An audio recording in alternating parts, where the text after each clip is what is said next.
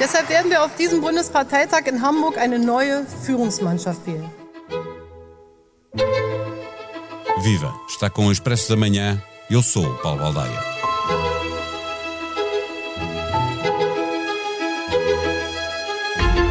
16 anos depois de ter chegado ao poder, Angela Merkel deixa o palco. Chegou com um grau de desconfiança que muito se ficava a dever ao facto da Alemanha estar pela primeira vez a escolher uma mulher, uma mulher que ainda por cima vinha da Alemanha Oriental. Não é novidade para ninguém. Merkel superou todas as expectativas e cedo se impôs no panorama europeu. Ano após ano, foi vista como líder da Europa. Para o bem e para o mal, afirmou-se durante a crise migratória de 2015, na crise financeira de 2008 ou, mais recentemente, na gestão da pandemia. O que é indesmentível, porque a estatística está aí para o confirmar, é que a vida para a generalidade dos europeus e dos alemães em particular é melhor na hora de Merkel sair do que quando se tornou chanceler. Nesta década e meia, a Europa teve liderança. O peso económico e político da Alemanha é evidente, mas o próximo chanceler terá de passar pelo crivo da comparação com aquela que foi considerada pela revista Forbes, durante 10 anos consecutivos, como a mulher mais poderosa do mundo. Partimos para a conversa com Susana Fresh, correspondente do Expresso e da SIC em Bruxelas. O Expresso da Manhã tem o patrocínio do BPI. Agora é ainda mais fácil e rápido abrir uma conta valor BPI sem necessidade de documentos ou comprovativos. Basta utilizar a BPI App e a sua chave móvel digital. BPI, um banco para a inovação.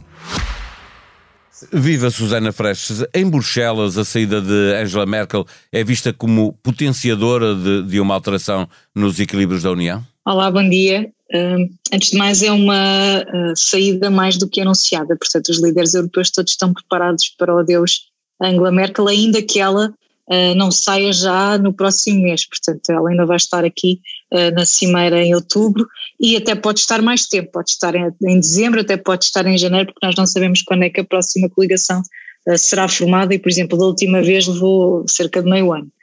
E aqui Agora, pode acontecer é uma... outra vez, porque os, os, partidos são muito perto uns dos outros e a, a formação de uma maioria à direita ou à esquerda pode de facto demorar muito tempo e, e, e termos que continuar com, uh, contar com Merkel ainda durante muitos meses, é verdade.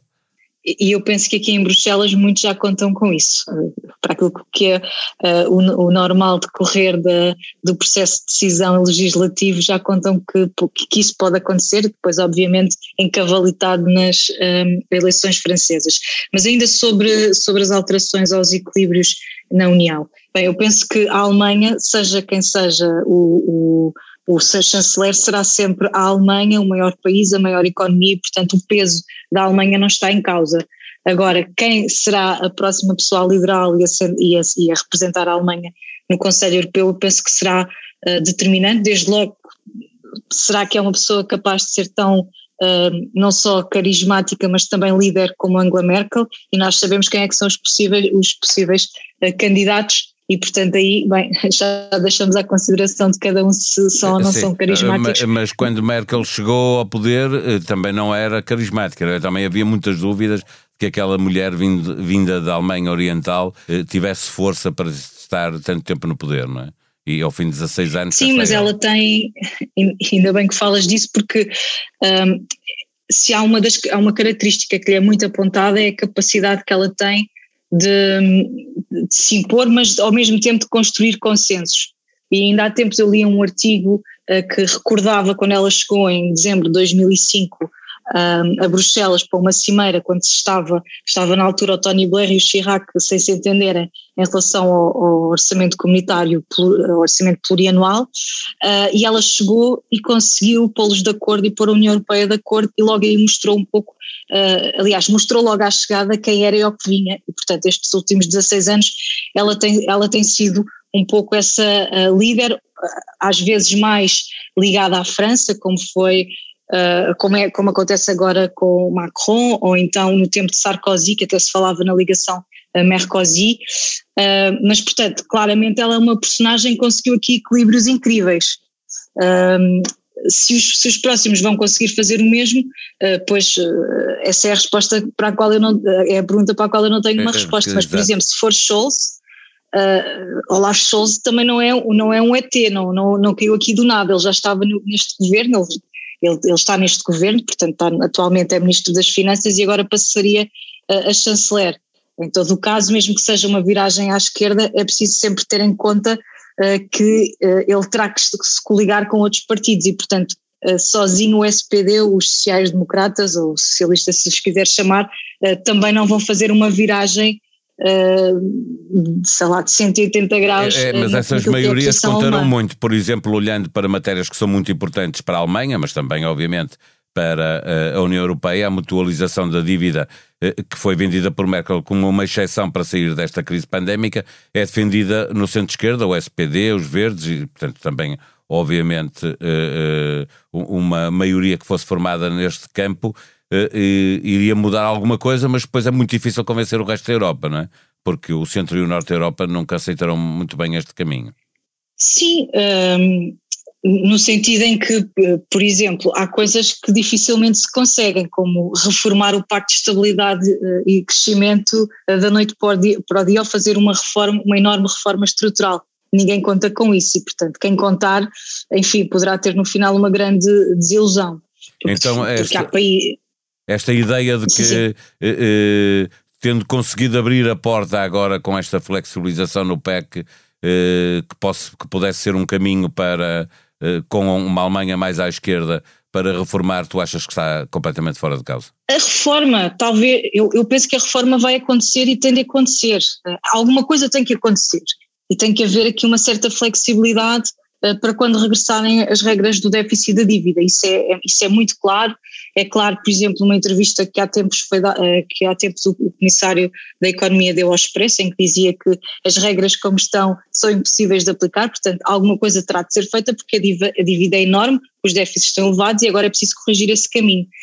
Agora, outra coisa diferente é mexer no pacto e pô-lo de cabeça, cabeça para baixo. Portanto, a questão aqui não é tanto de mudar as regras, portanto as regras deverão continuar, mas é de perceber que, qual é que é o caminho para lá chegar, qual é que é a flexibilidade para lá chegar. E hoje falava com uma, com uma fonte uh, que me dizia que uh, com Scholz, obviamente, uh, será, poderá ser mais fácil, porque a posição dele é mais flexível. Por exemplo, o caminho do ajustamento em vez de ser mais rápido e mais duro, ser mais, ter uma duração mais longa, ser, ser mais suave, e isso interessa a países, obviamente, como, como Portugal. Eh, mas, mais uma vez, é preciso ter em conta que não está garantido que o SPD ganha, e mesmo que o SPD seja o, o, o, partido mais votado, também não está excluído que fique fora da coligação, eh, porque, os, por exemplo, os liberais eh, alemães estão muito mais inclinados para para se coligarem com a CDU e eventualmente aqui, obviamente precisariam de um outro parceiro, mas que poderiam ser, estou a pensar nos verdes, e que deixariam o SPD de fora. Uh, mas claro, como tu dizes, com o SPD eu penso que seria, e com os Scholz e com, com uma viragem mais social-democrata na chancelaria, não é? Isso seria a partida uh, mais fácil, mas não é um caminho uh, adquirido e, e, também não é para amanhã, Uh, provavelmente só daqui a um ano é que nós uh, temos novidades sobre isso, porque, mais uma vez, será preciso esperar pelo governo alemão e pelas eleições, e eleições francesas. francesas. São as duas coisas, porque essa geometria eleitoral de que estavas a falar uh, pode gerar um impasse pós-eleições na Alemanha, a que se acrescenta o facto de ter que se esperar para perceber como é que vai ficar a França, mesmo que, que Macron eh, volta a ser eh, a ganhar a presidência da República, pode mudar muita coisa na política eh, francesa. há algum receio de que a União possa ficar, se não paralisada, semi-paralisada com estes dois gigantes europeus num impasse político? Em algumas áreas, não tenho dúvidas que é isso que vai acontecer ou que já está até a acontecer. Há decisões e anúncios que eu penso que não estarão a ser feitos com receio uh, do impacto que possam ter uh, internamente na Alemanha uh, e na França. Não é por acaso que no outro dia o Margaritis Chinas, que é o, o vice-presidente, é um dos vice-presidentes da Comissão, um grego, dizia que achava que o, o, acordo para o Pacto das Migrações iria finalmente acontecer logo a seguir às eleições francesas. Uh, e, portanto, foi o que eu disse, não é? Um, e muitas vezes as instituições gostam de dizer: ah, uh, se a União Europeia estivesse dependente de eleições, não íamos a lado nenhum, porque temos 27 é, é, países, há eleições sempre a acontecer. Mas, há, mas isto. Mas isto E há países e países, né? bem, Alemanha e França claro. não, não, são Portugal e a Bélgica. E, e, na prática o que nós vemos é outra coisa, e isso tem impacto na, nos pactos, no Pacto da Migração, que, que, se arrasta há anos, não é? Não sabemos quando é que vai acontecer. Uh, agora essa, outra vez essa pressão para que, para que seja nos próximos tempos, mas os próximos pegar, tempos... Exatamente, pegar nesse tema, porque é uma das marcas que deixa Angela Merkel, a crise migratória de 2015, eh, com mais de um milhão de refugiados nesse ano, revelou uh, Merkel como uma verdadeira líder da Europa, embora tenha sido muito criticada internamente e, e na União ao decretar muito rapidamente uma política de portas abertas mais humanitária. Sem ela, a Alemanha, e com tudo o que aconteceu de lá até cá, a Alemanha e a Europa conseguirão responder da mesma forma a essa crise, uma crise idêntica? Eu própria não sei se Angela Merkel estivesse no poder e, se houvesse uma nova crise do género, responderia da mesma forma. Eh, foi-lhe perguntado não há muito tempo. políticos. Sim, mas foi-lhe perguntado não há muito tempo e ela respondeu que faria tudo da mesma forma. Faria tudo do mesmo, mas sim, faria tudo da mesma maneira, é o que ela gostaria de fazer, mas, é, mas teve, teve um custo político muito claro. grande para ela e isso viu-se nas últimas uh, eleições que, que a CDU caiu e agora está outra vez em completa queda. Mas. Um, eu penso que a União Europeia agora está, eh, para já, o que se pensa é que estará mais bem preparada, não é? Portanto, dificilmente terás uma, uma vaga como, tiver, como, como tiveste em 2015. Uh, há a questão, obviamente, do Afeganistão agora, não sabemos muito bem, uh, mas, mas esse também é um bom exemplo para pensarmos. Eu acho que a União Europeia, nesta altura, o que já está a fazer é uh, tentar resolver o problema na origem, é, é fazer tudo para que os fluxos migratórios e essas pessoas que são refugiadas ou que são migrantes económicos não cheguem sequer às fronteiras europeias. E, portanto, já está a tentar prevenir, se quiseres, o, o problema.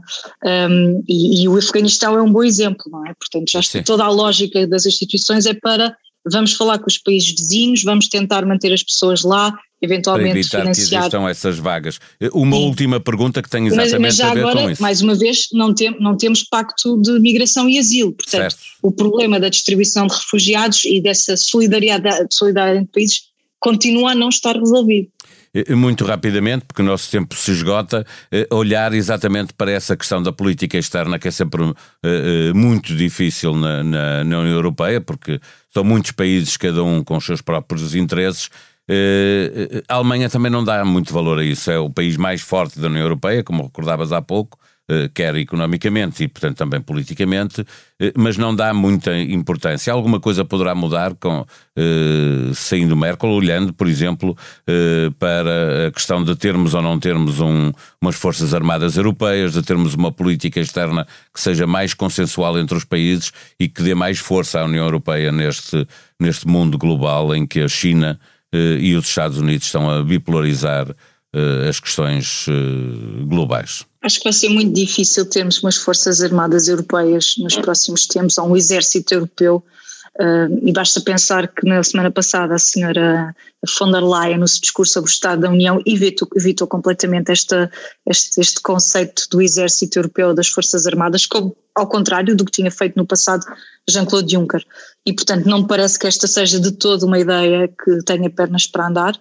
Acho que não é por aqui. Eu acho que a ideia da Comissão e eu acho que a Comissão aqui já mediu a pulsação aos países e já sabe o que é que pode ou não pode avançar, é usar os instrumentos que existem atualmente, e existe essa questão das, da força de intervenção rápida que existe, que pode ser usada, de 1.500 homens, que nunca foi usada, eventualmente poderá haver aí novidades, eh, mas nunca numa questão em, em grande escala. Este, este, é o meu feeling nesta altura daquilo que ouço aqui. Em relação à defesa, eh, de um ponto de vista mais macro, não é?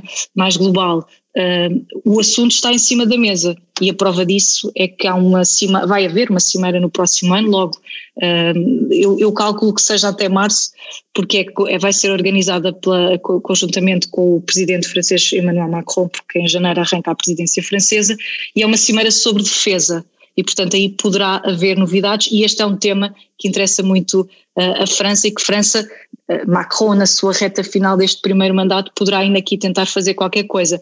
Mas eu acho que devemos todos manter as expectativas bastante um, se não baixas, devemos ser cautelosos, eu penso, pelo menos em, questão, em questões de defesa. Em relação ao, ao, resto da política externa, enquanto ator global, é óbvio que a União Europeia tem todo o interesse em, em reforçar o, a, sua posição, sempre, seja qual for a área. Agora, é muito complicado quando tem tantos líderes, uh, não só nacionais, como uh, nas próprias instituições. É sexta-feira, o último dia de campanha, e o Expresso está de novo nas bancas e também disponível online. Na capa da revista, uma entrevista com Graça Fonseca. A Ministra da Cultura diz-se incompreendida, mas admite que tem culpa própria. Na manchete de economia, a TAP já cobrou mais de 600 milhões de euros em bilhetes por voos e ainda vai ter de realizar. Na campanha eleitoral, que termina esta sexta-feira, muito se falou de PRR, na primeira entrevista que dá, o gestor do plano, Fernando Alfaiate, diz que quer 100% do dinheiro da bazuca contratualizado até ao final do ano. E quanto às aulas, que já começaram na semana passada, faltam professores em 80% dos agrupamentos de Lisboa. Expresso da Manhã é um podcast diário que pode subscrever nas plataformas digitais como a Apple Podcast ou o Spotify. A sonoplastia deste episódio foi de João Luís Amorim. Tenha uma boa sexta-feira, um bom fim de semana. Nós voltamos na segunda com a leitura política dos resultados das eleições autárquicas. Até lá.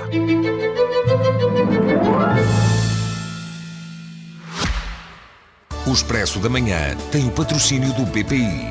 Agora é ainda mais fácil e rápido abrir uma conta valor BPI sem necessidade de documentos ou comprovativos. Basta utilizar a BPI App e a sua chave móvel digital.